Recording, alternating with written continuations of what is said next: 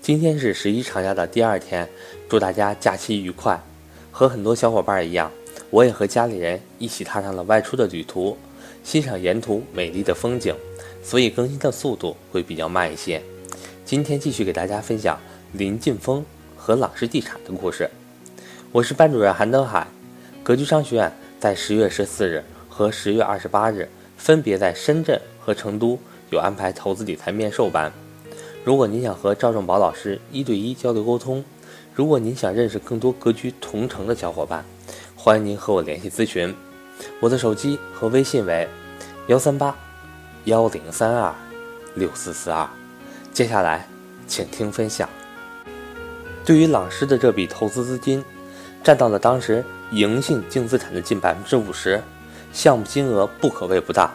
林晋峰拍板要投朗诗，但飞回深圳。却遭到众多股东的极力反对。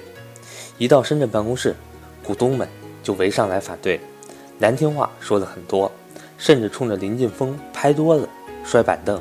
与林晋峰一道去南京看过现场的梁德惠，成了股东里唯一一个支持林晋峰决定的人。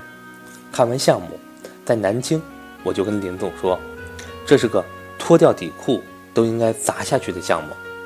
在当时的盈信的投资者。张成眼中，林晋峰对于具体投资项目有一票否决否决权。换言之，他可以就当个项目投资做出专才。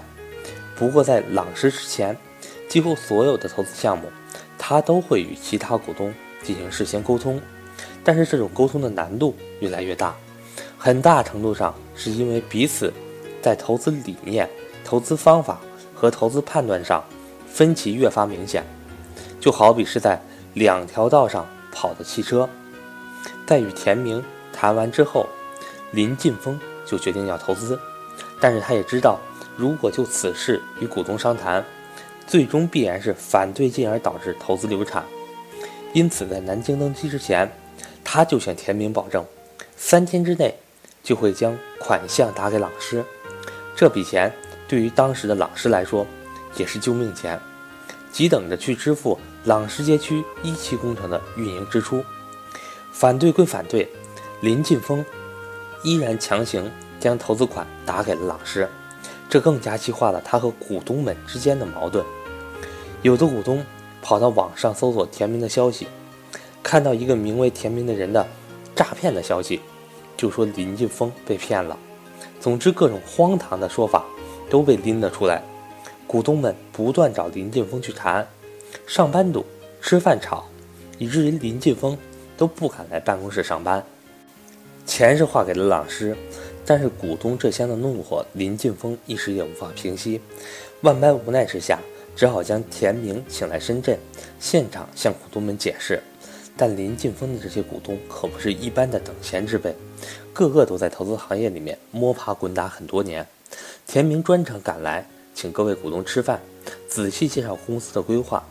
股东还是不信任你，觉得你就一个地产项目公司，手上没有几个项目，没有土地储备，还亏损，有什么值得投资的吗？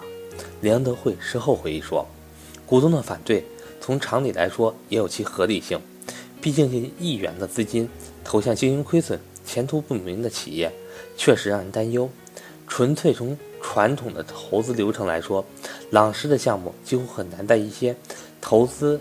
者那里获得融资，但林晋峰在决断朗诗这笔交易时，更多看重的是人的因素。如果从做生意的角度，我觉得他们是错的，因为我跟林晋峰都是用做生意的眼光来看待这笔投资。我们都知道地产赚钱，但一直没有进去过。我们也判断未来地产还有十年、二十年的发展期，但是一直没有机会，找不到能干的人。做投资很重要，就是找到对的人。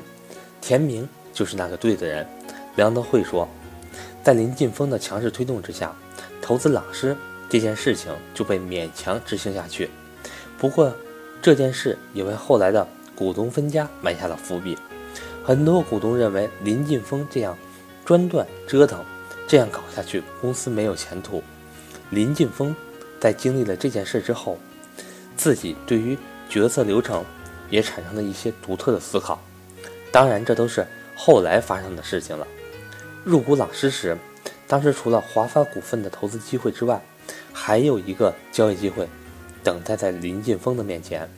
当时平安保险正在筹备 A 股上市，深圳投资人林立希望能在上市之前转让部分平安保险的法人股，当时找到了林晋峰。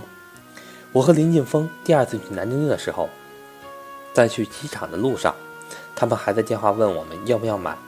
林晋峰就说：“算了算了，我们还是准备投向朗诗的项目。”梁德惠回忆说：“最后一刻，林晋峰放弃了购买林立转让的平安保险股份。